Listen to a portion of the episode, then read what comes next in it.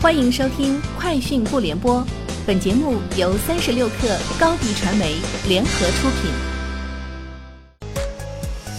网罗新商业领域全天最热消息，欢迎收听《快讯不联播》。今天是二零一九年十月十五号。据外媒消息，马斯克周一宣布，特斯拉公司已经研发出一个名为“深语”的神经网络，来改善其自动雨刷系统。马斯克介绍称。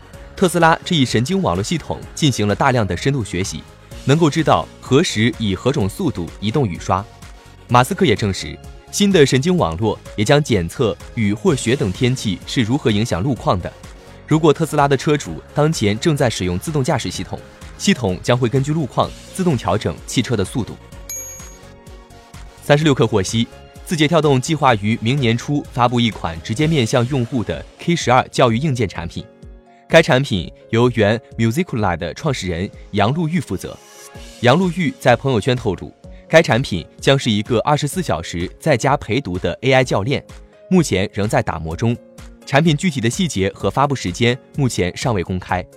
不过，杨璐玉称将依托字节跳动的 AI 团队以及吴德州率领的原锤子硬件团队，共同做出创新教育产品。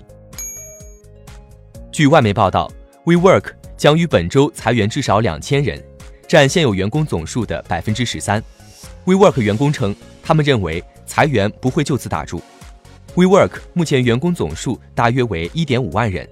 据外媒在九月份的报道，公司高管和银行人员曾讨论裁去三分之一的员工。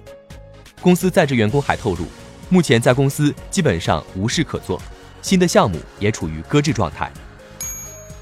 三十六氪获悉。从阿里拍卖了解到，今年天猫双十一期间，全国将有上万套特价房源进驻，尤其会覆盖全国各地诸多热门学区房。但对于具体房源信息，还需待相关活动上线后才能确认。阿里拍卖运营人员表示，目前还无法确认网传房源信息的真实性。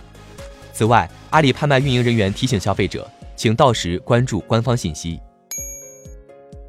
今年十一月三十号之前，中国移动、中国电信、中国联通三大运营商将在全国推行携号转网服务。目前，该项业务正在天津、海南、云南、江西、湖北五省市试运行。中国联通手机营业厅已经于上月开通携号入网通道，转网可选套餐从两个增加到四个。中国移动和中国电信手机营业厅尽管尚未开通携号入网通道。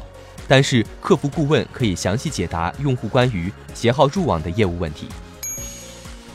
三十六氪获悉，近日微信官方消息显示，微信小程序模板消息进行优化调整，将支持一次性和长期性订阅消息，不限时长。小程序开发者可自行接入新能力，在用户主动订阅消息后，可实现消息随时触达功能，像订报一样自主订阅小程序消息。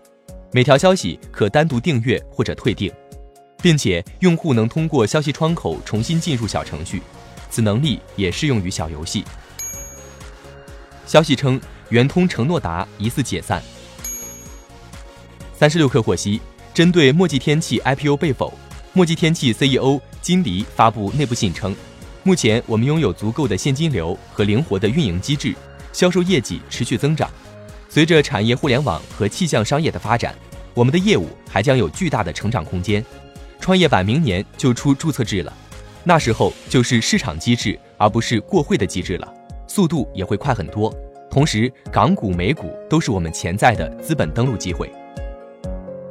以上就是今天节目的全部内容，明天见。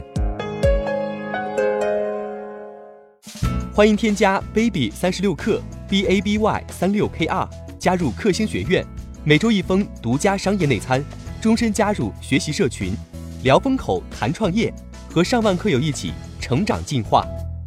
高迪传媒，我们制造影响力。商务合作，请关注新浪微博高迪传媒。